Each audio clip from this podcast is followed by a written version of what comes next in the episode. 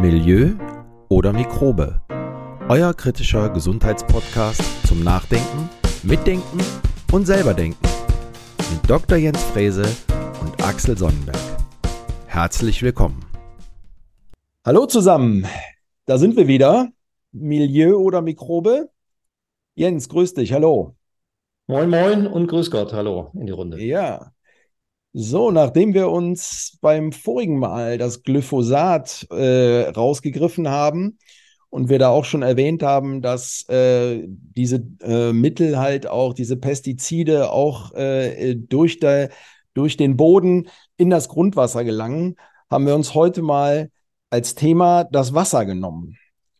Und so zum Einstieg habe ich mal ein ganz schönes, finde ich, Zitat rausgesucht eines griechischen Philosophen, Thales von Milet heißt der. Der hat damals schon gesagt, das Wasser ist der Ursprung von allem.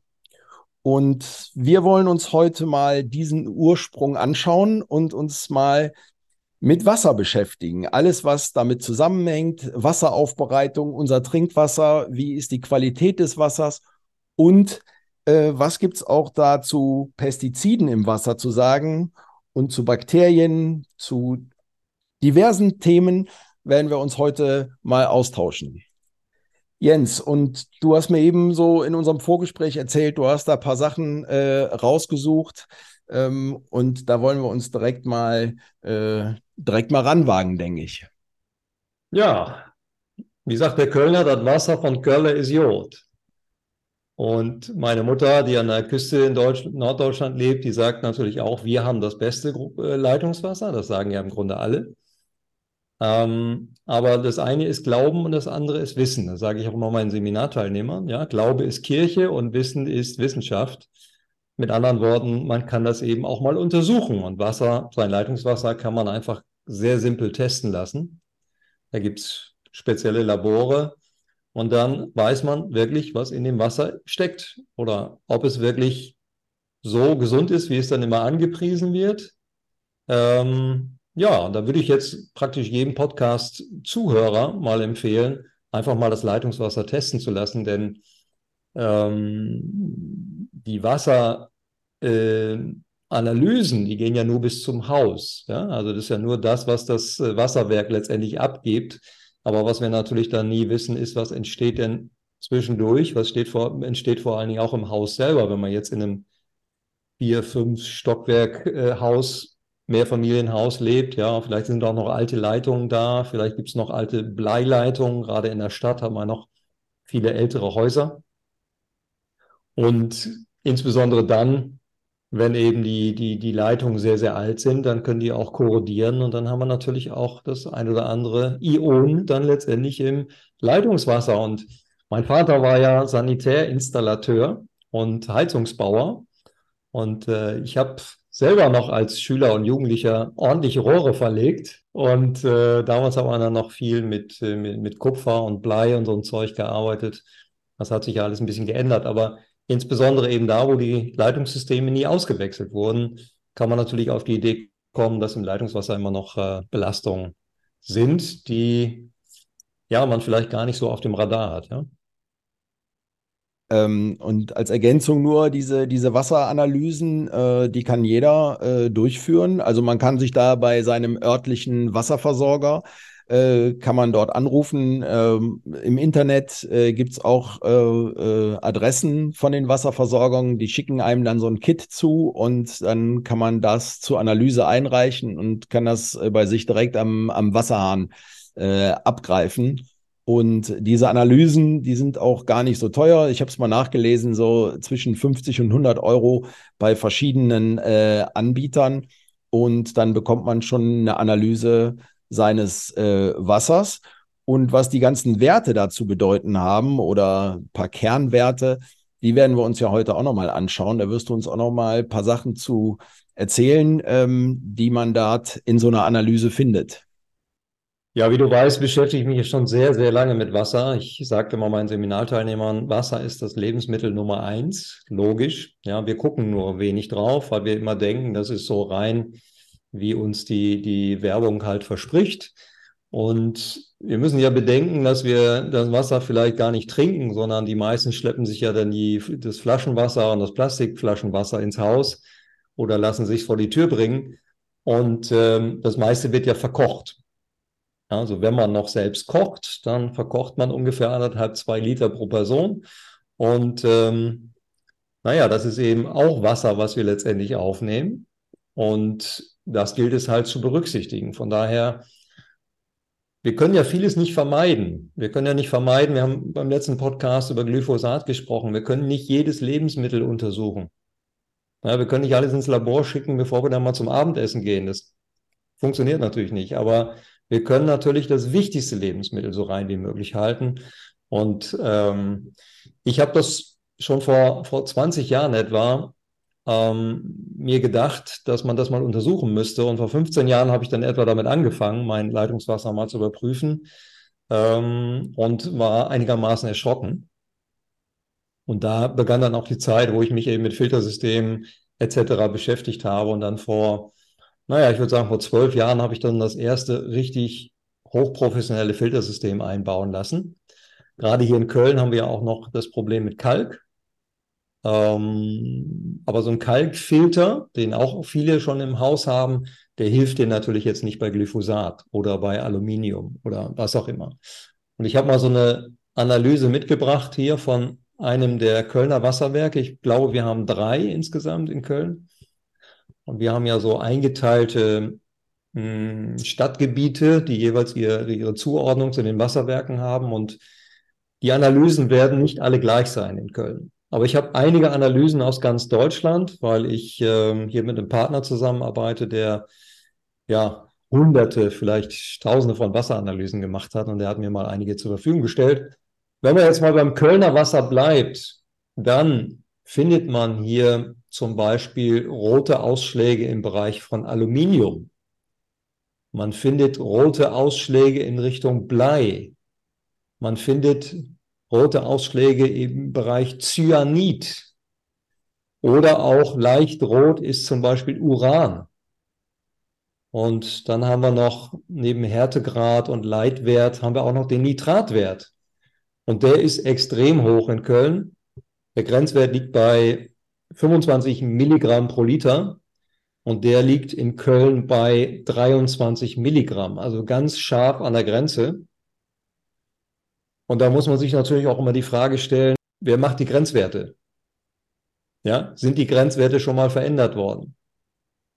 Werden sie vielleicht zugunsten, ja, von Kostenfaktoren eben so verschoben, das bekommt ja keiner mit. Ich meine, wer, wer, wer beschäftigt sich schon mit dem Thema, ja? Und entsprechend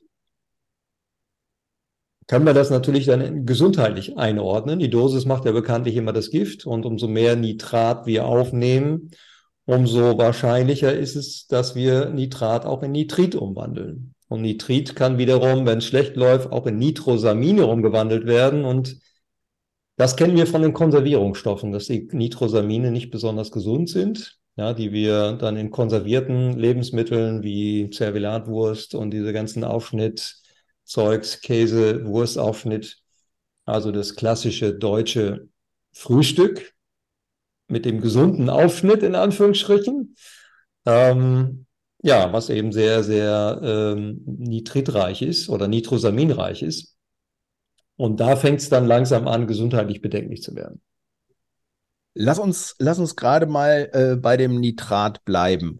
Ähm, wie erklärt sich denn diese diese, äh, dieser hohe Anteil äh, an Nitrat in unserem Grundwasser beziehungsweise in unserem Trinkwasser. Wenn wir das erstmal so ein bisschen äh, aufdröseln und danach mal die Kette durchgehen. Du sagtest eben Nitrat, Nitrit, Nitrosamine, dass wir diese Kette mal durchgehen und dann mal schauen, ähm, warum ist das eigentlich so schädlich für unseren Körper und was kann es eigentlich bei uns im Körper eigentlich alles auslösen? Ja, Nitrat ist ja erstmal eine Stickstoffverbindung, die natürlicherweise im Boden vorkommt, in bestimmten Mengen. Und Nitrat dient den Pflanzen als Nährstoff, aber auch als Wachstumsfaktor. Und deshalb ist es ja auch so interessant als Düngemittel.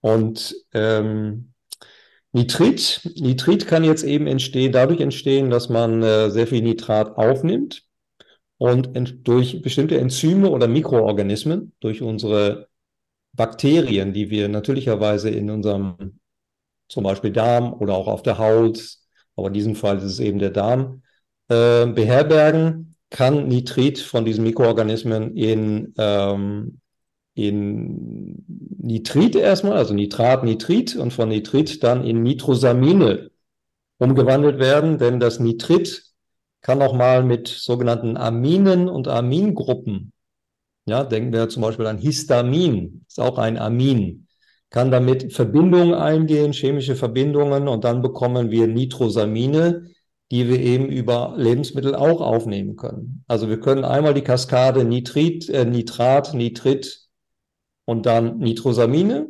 oder eben direkt über bestimmte Lebensmittel äh, Nitrosamine auflegen, aufnehmen. Und wie du weißt, die Dosis macht immer das Gift. Ja, eine gewisse Menge können wir unschädlich machen, können wir entgiften, äh, ist wahrscheinlich gesundheitlich unbedenklich. Aber wenn zwei, drei, vier Wege sozusagen den Flaschenhals voll machen, dann kann der Flaschenhals auch irgendwann mal zulaufen. Und, äh, und dann kann es eben kritisch werden. Insbesondere dann, wir sind nicht alle gleich. Ja? Wir haben eine unterschiedliche Entgiftungsenzymatik und der eine kann es etwas besser abbauen als der andere. Und wenn sich das anreichert, dann können natürlich diese Nitrosamine auch durchaus kanzerogen sein und eine der Ursachen für die hohe Krebsinzidenz in unseren Breiten ähm, darstellen. Nitritreiche Lebensmittel haben wir natürlich sehr viele. So wie zum Beispiel Rucola, Mangold, Spinat, Rüben, Radieschen, Kohlgemüse, die sind alle nitratreich. Ähm, und das ist natürlich nicht das große Problem. Also wir wollen jetzt natürlich nicht von, äh, von Gemüse und von Blattsalaten abraten. Ne? Das wäre der falsche Weg, ähm, weil die Menge einfach viel zu gering ist am Ende des Tages. Ja? Viel problematischer sind dann eben die, die Nitrit gepökelt, also Nitrit-Pökelsalz, äh, Lebensmittel, die ja eigentlich verhindern sollen, dass sich zum Beispiel Clostridium botilo, botulinum, so heißt es, ja, entwickelt, was ja äh, viele Damen, inzwischen natürlich auch einige Herren als Botox kennen. Ja? Und äh, das will man dann mit dem Nitritpökelsalz verhindern, also das Wachstum von Bakterien. Ähm, es gibt einen Grenzwert, der liegt bei 50 Milligramm pro Liter bei Nitrat, ja, nicht bei Nitrosamin, sondern bei Nitrat. Und der Grenzwert ähm, von Säuglingen, der liegt bei 0,1 Milligramm pro Liter. Ähm, also Säuglinge haben nämlich nochmal die Fähigkeit, durch die Mundflora das Nitrat besser, effektiver in Nitrit umzuwandeln, was für Säuglinge natürlich extrem schädlich ist. Denn dieses Nitrit, was da entsteht, was zum Teil eben in Nitrosamine umgewandelt werden kann, das kann auch äh, Hämoglobin umwandeln. Und Hämoglobin, wissen wir ja, ist äh, der, der rote Blutfarbstoff, der ist dann mitverantwortlich dafür, dass wir eben Sauerstoff im Körper transportieren können. Und wenn diese sauerstofftransportierenden Erythrozyten, also die roten Blutkörperchen, wenn die beeinträchtigt werden in ihrer Kapazität, Sauerstoff zu transportieren, das ist natürlich nicht gut fürs Energieniveau. Und äh, Hämoglobin kann eben von Nitrit in Methämoglobin umgewandelt werden. Da tue mich manchmal schwer mit den Ausdrücken in der Chemie. Aber es ist eben so, dass diese Umwandlung stattfindet und dann der Sauerstofftransport beeinträchtigt wird. Was insbesondere natürlich für die Menschen kritisch sind, ist, die ohnehin schon eine eingeschränkte Sauerstofftransportleistung haben. Das sind eben die Leute, ne? du bist ja auch Sportwissenschaftler, Axel, ähm, und du kennst den Begriff der VO2 Max, der maximalen Sauerstoffaufnahmekapazität. Und das hat was mit unserem Fitnesslevel zu tun. Also die Büroathleten unter uns, ja, die den ganzen Tag sitzen die haben natürlich eine sehr, sehr schlechte VO2 Max.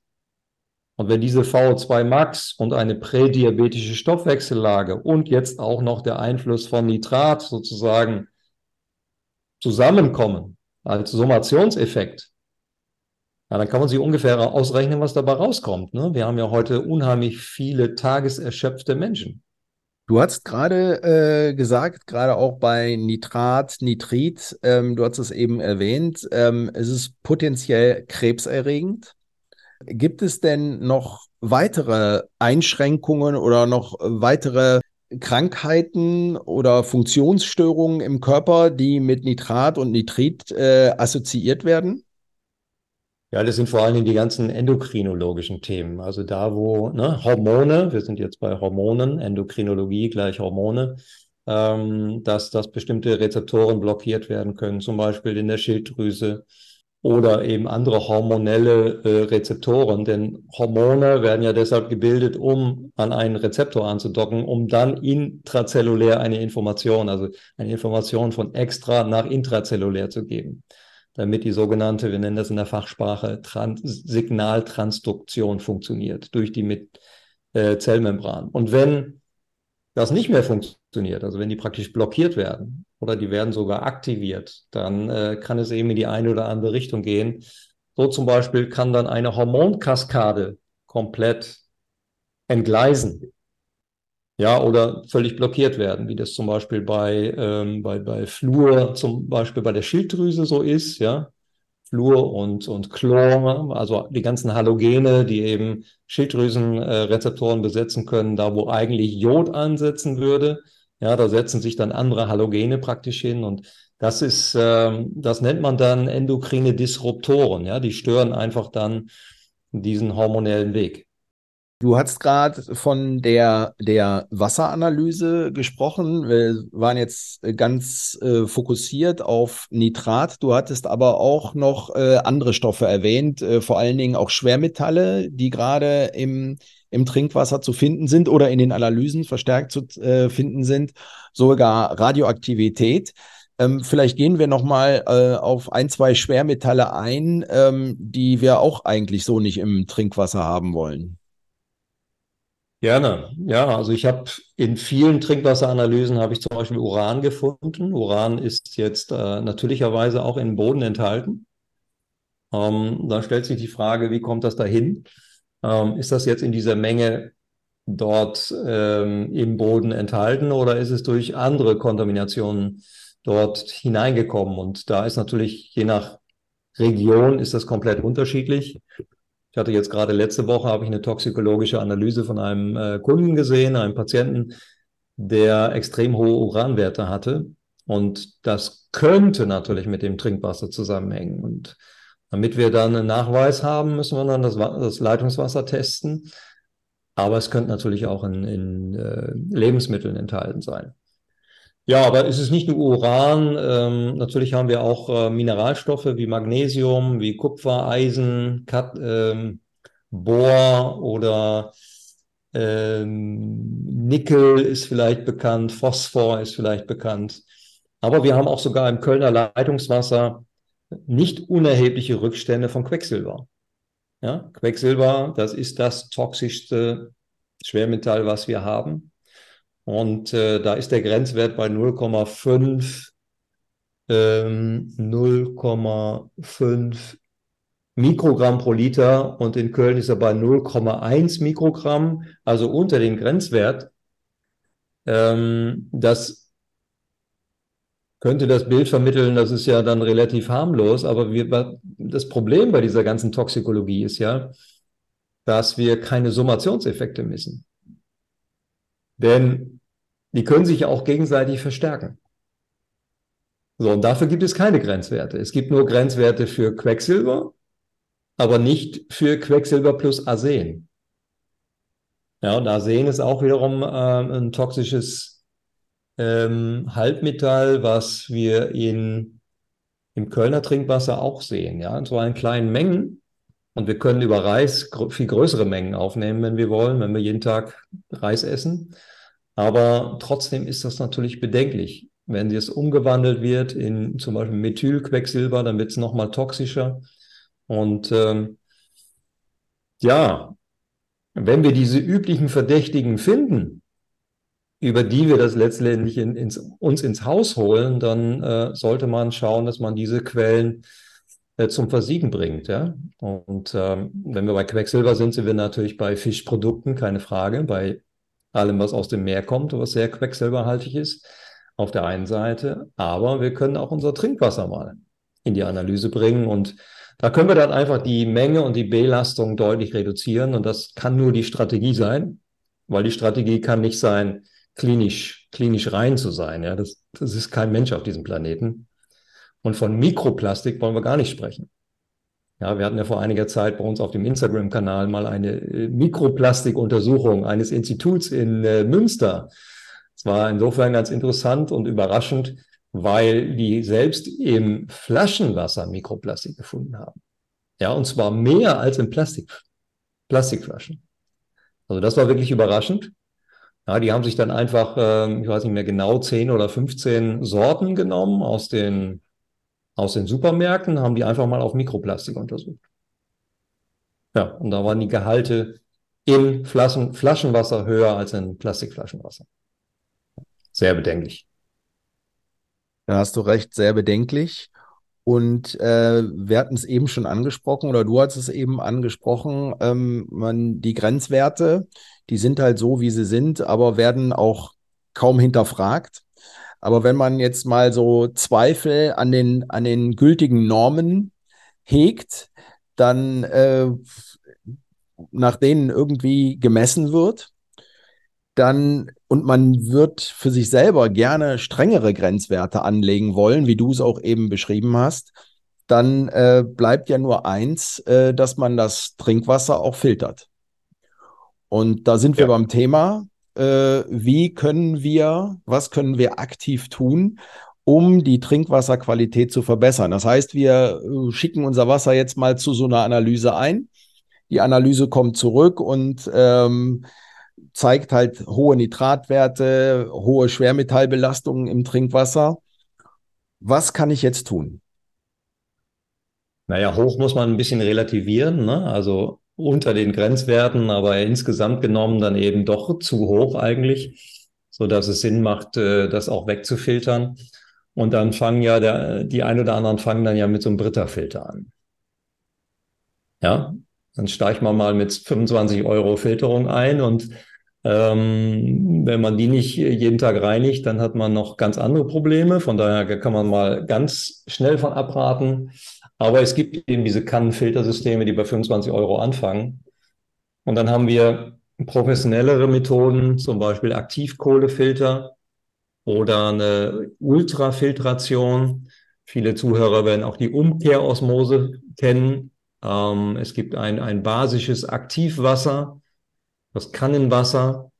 Es gibt Destillationsgeräte, Multifiltersysteme, und das, was ich verwende und du ja inzwischen auch, das ist eben ein Multimembran-Filtersystem. Das ist also nicht nur eine Umkehrosmose, sondern das sorgt eben auch dafür, dass ähm, verschiedene Membrane eben zum Beispiel Rückstände in Glyphosat, Rückstände in äh, Medikamenten und so weiter zurückhalten, Keime zurückhalten und, und, und. Ja, und da fängt es dann an, natürlich auch vom Kostenapparat her etwas anders auszusehen. Aber da muss man vielleicht auch noch sagen, Axel, ähm, im ersten Moment ist das immer sehr ernüchternd, wenn man dann sieht, was so ein Multimembranfiltersystem kostet. Ja, da liegen wir ungefähr bei knapp 3000 Euro. Aber wenn du bedenkst, was du an Flaschen und Plastikflaschenwasser ins Haus karrt oder in die Garage karst, ja, das kann man sich natürlich dann in Zukunft alles sparen. Also dieses System amortisiert sich natürlich. Ja, ich habe es noch nie ausgerechnet, äh, wann sich das amortisiert, aber ähm, hinten raus ist es natürlich schon, naja, die Systeme halten lange. Ne? Du musst sie einmal im Jahr dann entsprechend mit neuen Reinigungsfiltern belegen. Manche müssen alle zwei Jahre gewechselt werden. Und ich habe es dann auch noch häufiger mal nachgemessen, nach zwei Jahren, drei Jahren, vier Jahren. Und ähm, man kann wirklich sagen, dass fast alles bei Null ist. Da gebe ich dir vollkommen recht und ähm, ich habe es ausgerechnet. Also es kommt ja immer auch ein bisschen auf den Haushalt an, äh, wie viel Wasser gefiltert wird, wie viel man auch selber äh, trinkt, wie viel verbraucht wird. Der eine, der mehr Sport treibt oder auch im Sommer mehr äh, Flüssigkeitsbedarf hat, ähm, der wird ein bisschen mehr verbrauchen, aber äh, so um den äh, über den Daumen ähm, ist man nach äh, zwei bis drei Jahren äh, ist, amortisiert sich diese Anlage. Äh, kommt ein bisschen darauf an, wie gesagt, wie viel, wie viel Wasser man filtert. Aber wie du gerade gesagt hast, wenn ich mir so und so viel äh, Kästen Wasser, Glasflaschen oder auch Plastikflaschen ähm, immer in die, in die Wohnung oder ins Haus trage, ähm, da kommt ja schon auch äh, einiges zusammen. Wenn man äh, Durchschnitt annimmt, dass man halt so zwei Liter Wasser pro Tag äh, trinkt, also zusätzlich aus, aus, ähm, aus Flaschen, aus, aus Plastikflaschen, aus Glasflaschen, dann hat man halt so einen Bedarf von 14 bis 15 Litern äh, ja. pro Woche. Kann man sich einfach ausrechnen, 60 Liter im Monat pro Person und dann kann man das auf den Haushalt hochrechnen, wie viel, wie viel Wasser das, wie viel Wasser das ist, wie viel man ausgibt. Es gibt ja auch äh, höherpreisige Wasser und äh, dementsprechend zwei bis drei Jahre amortisiert sich so eine große Anlage schon. Ja, lass uns doch noch mal kurz ins Detail gehen. Wenn wir jetzt zum Beispiel so ein, so, so ein relativ günstiges Aktivkohlefiltersystem nehmen, was so zwischen 100 und, und 1000 Euro kostet, ähm, was können die und was können die nicht? Äh, die können zum Beispiel keinen Kalk ähm, aus dem Wasser rausholen. Sie sind nicht in der Lage, Nitrat, Nitrit, wo wir gerade drüber gesprochen haben, zu eliminieren. Sie können keine Silikate, Phosphate eliminieren. Sie können Hormone und Medikamentenrückstände rausnehmen. Äh, das gilt auch für Weichmacher, wie zum Beispiel Antimon oder Biphisphenol A. Ähm, sie können teilweise Aluminium eliminieren. Sie können auch nur teilweise Schwermetalle wie Blei, Cadmium, Nickel, äh, Arsen, Quecksilber etc. filtern. Äh, Uran können Sie nicht filtern. Ähm, Bakterien, Viren, Parasiten können Sie auch nicht filtern. Das gilt für Asbest und äh, Sedimente bei Rohrleitungsverschmutzungen, können Sie auch nicht filtern. Äh, Nanopartikel, da sind wir beim Mikroplastik. Ja, das können Sie auch nicht filtern ähm, und so weiter und so fort. Und wenn wir jetzt mal so eine Umkehrosmoseanlage nehmen, da kann der Kalk gefiltert werden, Nitrat, Nitrit wird gefiltert, größtenteils Chlor und Fluor und Pflanzenschutzmittel und Glyphosat, also die sind da schon relativ gut. Wasseraufbereitungsstoffe, Hormone, Weichmacher, Aluminium werden alle gefiltert, Schwer, Schwermetalle nur teilweise, Uran auch nur teilweise, ähm, Bakterien, Viren, Parasiten nur teilweise, Asbest, äh, Rost und Sedimente, ja, werden ge gefiltert. Das gleiche für Nanopartikel, die werden teilweise gefiltert. Und Kleinstlebewesen wie Asselkot oder Wasserasseln und so weiter können auch von Umkehrosmoseanlagen gefiltert werden. Der Vorteil bei den Multimembransystemen ist, dass sie alles wegfiltern. Ja.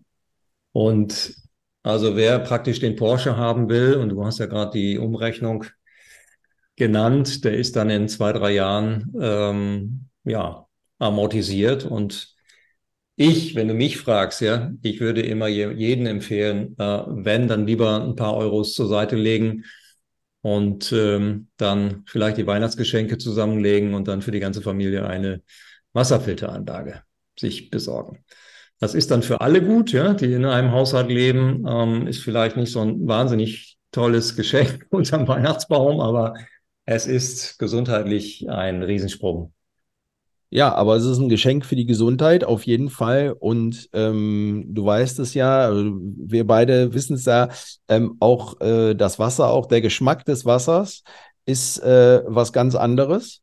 Also man äh, merkt deutlich den Unterschied äh, zwischen einem gefilterten Wasser und dem normalen Leitungswasser. Also der Geschmack ist viel weicher. Das Wasser ist viel weicher, ist viel angenehmer zu trinken. Und ähm, die Anlage, die wir, über die wir gerade sprechen, über so eine Multimembranfilteranlage, da sind, ich habe es gerade nochmal nachgeguckt, das sind ähm, 14 Membrane drin in den Filtern. Und ähm, dann merkt man schon, dass die Wasserqualität äh, Richtung Quellwasser geht. Und äh, gerade auch, was du sagtest, der Kalk, der Kalk ist gerade hier in Köln ein Problem und äh, man hat gar kein Problem mehr in Kaffeemaschinen, in Wasserkochern. Es ist einfach kein Kalk mehr. Es setzt sich unten nichts ab. Das heißt also auch die, ähm, äh, die Qualität oder die, die Lebenserwartung solcher Geräte wird natürlich auch äh, wesentlich höher. Ne? Ja, man kann das testen. Wer zum Beispiel so eine, so eine Invisalign-Schiene für die Zähne oder sowas hat, ja, und legt die abends in Wasser oder morgens, meinetwegen nach dem Benutzen. Wenn du dann frisches Wasser auffüllst, normales Leitungswasser, dann hast du nach einem Tag hast du einen Biofilm. Du hast so, so eine Schleimschicht, ja. Sowohl an dem Produkt als auch am Wasserglas. Und wenn du Filterwasser nimmst, hast du selbst nach einer Woche noch keine Schleimschicht und keinen Biofilm. Ja, du, du hast einfach keine bakterielle Belastung da drin. Ja, und das zeigt sich deutlich. Also es gibt auch Untersuchungen und, und äh, man kann es auch äh, überall im Internet nachgucken. Ähm, genau was du gerade beschrieben hast. Wenn man ähm, mit diesem gefilterten Wasser ähm, äh, Wurzeln behandelt, also von Pflanzenwurzeln, ist das Pflanz, ist das Wurzelwachstum um ein Vielfaches höher als bei normalem Leitungswasser. Also da kann man, da gibt es Bilder im Internet und man kann es auch selber, äh, äh, man kann es auch selber nachvollziehen, indem man halt, ähm, äh, wenn man Pflanzen mit Wurzeln hat, man die ins Wasser äh, legt, wird man sehen, dass äh, Wurzelwachstum ist um ein Vielfaches höher als bei normalem Leitungswasser. Also diese Effekte kann man schon auch nachweisen und da braucht man keine Analyse für, sondern man nimmt einfach, kann es halt visuell direkt darstellen. Lass uns doch nochmal über die Landwirtschaft sprechen. Da hätte ich noch zwei, drei Sätze zu sagen. Na klar, lass uns kurz bei der Landwirtschaft bleiben. Wir hatten in unserer letzten Glyphosat-Episode ja auch erwähnt, dass Glyphosat äh, durch den Boden in das Grundwasser gelangt und dementsprechend auch in unser Trinkwasser. Und die Landwirte setzen ja unter anderem Düngemittel ein und aber auch Pflanzenschutzmittel. Was ist denn dazu zu sagen? Naja, wir müssen Düngemittel natürlich von äh, Pflanzenschutzgiften unterscheiden. Ähm, aber du hast schon recht, im, sie, sie geben eben Gülle auf die Felder als Düngemittel. Und äh, wie wir ja gerade analysiert haben, nitratreiches Düngemittel hilft den Pflanzen dann auch schneller zu wachsen. Nur das Problem ist, dadurch, dass wir heute Massentierhaltung haben und wir die Tiere ja nicht mehr artgerecht ernähren, sondern die bekommen ja ultra viel Protein, ja, Soja-Protein und so weiter. Und die können ja Soja gar nicht verdauen eigentlich. Denn du weißt aus dem Biokurs ne, von vor 100 Jahren, dass äh, unsere Rinder eigentlich Wiederkäuer sind. Ja? Die fressen den normalerweise den ganzen Tag Gras, wenn ich die in Ostfriesland auf der Weide sehe. Nur wenn sie dann in den Stall kommen, ja, dann werden sie eben mit äh, tonnenweisen Proteinen beschossen. Und das verdauen die normal überhaupt gar nicht. Dadurch wachsen die zwar etwas schneller, aber sie produzieren eben auch unglaublich viel äh, ähm, Kot und Hahn. Und Gülle ist ja die, die, die Mischung aus Kot und Hahn. Und ähm, wir produzieren inzwischen in der Landwirtschaft so viel davon, dass es einen Gülletourismus gibt. Das heißt mit anderen Worten, viele äh, Massentierbetriebe wissen überhaupt nicht mehr, wohin mit der Gülle und äh, suchen dann händeringend nach Abnehmern. Und da hat sich auch wieder so ein kleines Business entwickelt. Ja, das sind einfach Landwirte, die noch ein bisschen Platz haben, die nehmen dann diese Gülle ab so wird dann die Gülle ja, von Holland nach Deutschland, von Deutschland nach Holland, wo auch immer hin verschoben, da wo gerade ein bisschen Platz ist. Und dann wird es auf die Felder gegeben. Und so haben wir natürlich flächendeckend praktisch die Kontamination des Grundwassers mit äh, Gülle und damit natürlich dann eben mit Nitrat. Und deswegen wundert es einen auch nicht mehr, dass wenn man die Wasseranalysen sich anschaut, dass du praktisch in jeder Wasseranalyse sehr hohe Nitratwerte hast, die entweder an die Grenze gehen oder schon über die Grenzwerte hinweg sind und die äh, Wasserwerke sind da hoffnungslos überfordert. Ähm, und wir dürfen uns nicht wundern, wenn irgendwann mal die Wasserpreise stark ansteigen, weil um die Wasserqualität dann noch zu halten, muss natürlich wieder mehr Steuergeld aufgewendet werden. Und ähm, ja, das wird eine spannende Entwicklung sein. Zum anderen, was auch sehr bedenklich ist, und das hat Greenpeace vor einer Weile mal analysiert, ist, dass in der Gülle auch immer mehr resistente Keime äh, sich finden lassen, sich nachweisen lassen. Und das wissen wir aus der Krankenhauswelt, dass resistente Keime jetzt nicht so wahnsinnig gesundheitsförderlich sind. Ähm, denn da kann unser Immunsystem dann möglicherweise nicht mehr so viel ausrichten. Gerade dann, wenn wir auch eine Immunproblematik haben, ohnehin schon, dann kann das natürlich durchaus problematisch werden. Und äh, naja, eine, eine Infektion im Darm plus ohnehin schon immunsupprimiert zu sein, das kann dann natürlich äh, eins und eins gleich zwei ergeben. Von daher ist diese ganze Entwicklung aus meiner Perspektive hoch bedenklich. Umso mehr der Appell, äh, da mal genau hinzugucken, äh, sich mal sein eigenes Wasser zu analysieren und dann gegebenenfalls über so einen Filter nachzudenken. Hm. Wenn jetzt jemand äh, ähm, bis jetzt immer, sage ich jetzt mal, so Wasser gekauft hat im Supermarkt, hm, da gibt es ja ganz, ganz viele Wassersorten. Ähm, aber eine Frage, die hätte ich noch mal. Ähm, wenn wir das Leitungswasser haben oder auch das gefilterte Wasser, da haben wir keine Kohlensäure drin. Es gibt aber Menschen, die gerne Mineralwasser trinken mit Kohlensäure. Was denn eigentlich dazu zu sagen? Man stößt auf, man atmet die Kohlensäure ab und viel mehr würde ich dazu nicht sagen. Hast du anderes auf Lager? Ja, also ich, ich habe nur mal ein bisschen äh, recherchiert, ähm, äh, warum man Kohlensäure reinmacht in das Wasser.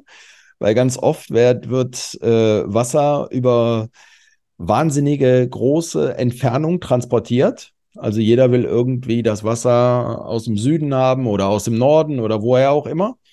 Und ähm, Kohlensäure hält äh, Wasser einfach länger keimfrei. Und deshalb äh, für Transportwege ähm, wird das halt äh, dementsprechend äh, Kohlensäure dazu gemischt.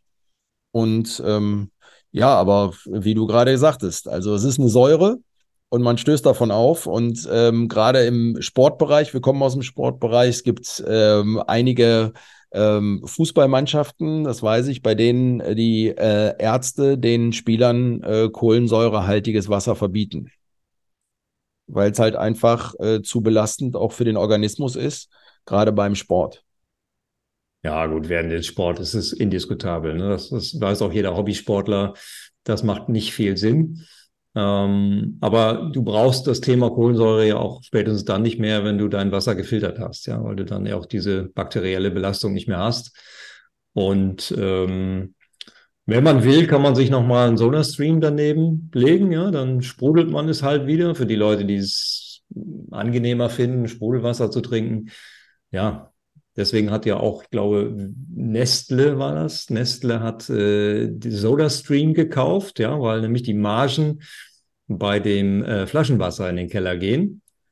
Und äh, da haben sie natürlich präventiv schon mal ähm, Ausschau gehalten, wo kann man denn höhere Margen fahren und das ist eben bei diesen ganzen Soda-Streamern. Durch die Kohlensäure-Zylinder. Genau. So viel dazu. Dann denke ich mal, haben wir heute wieder eine runde Folge äh, zusammenbekommen hier. Äh, Jens, vielen Dank auch wieder für deine Vorbereitung. Ähm, dein, dein Expertenwissen, vielen, vielen Dank. Äh, liebe Zuhörerinnen und Zuhörer, wie schon äh, ein, zwei Mal erwähnt, Bitte lasst euer Wasser mal testen, eine Analyse machen, investiert äh, die paar Euro für so eine Analyse und denkt dann mal gegebenenfalls über einen der erwähnten Filter nach. Man muss nicht direkt mit dem Porsche beginnen, äh, aber eine gute Filteranlage hat auf jeden Fall und erfüllt seinen Sinn und seinen Zweck. Jens, vielen Dank dafür und bis zum nächsten Mal. Vielen Dank. Ja, bis nächsten Montag. Bis nächsten Montag. Ciao. Bye bye. Das war Milieu oder Mikrobe, euer kritischer Gesundheitspodcast. Vielen Dank und bis zum nächsten Mal.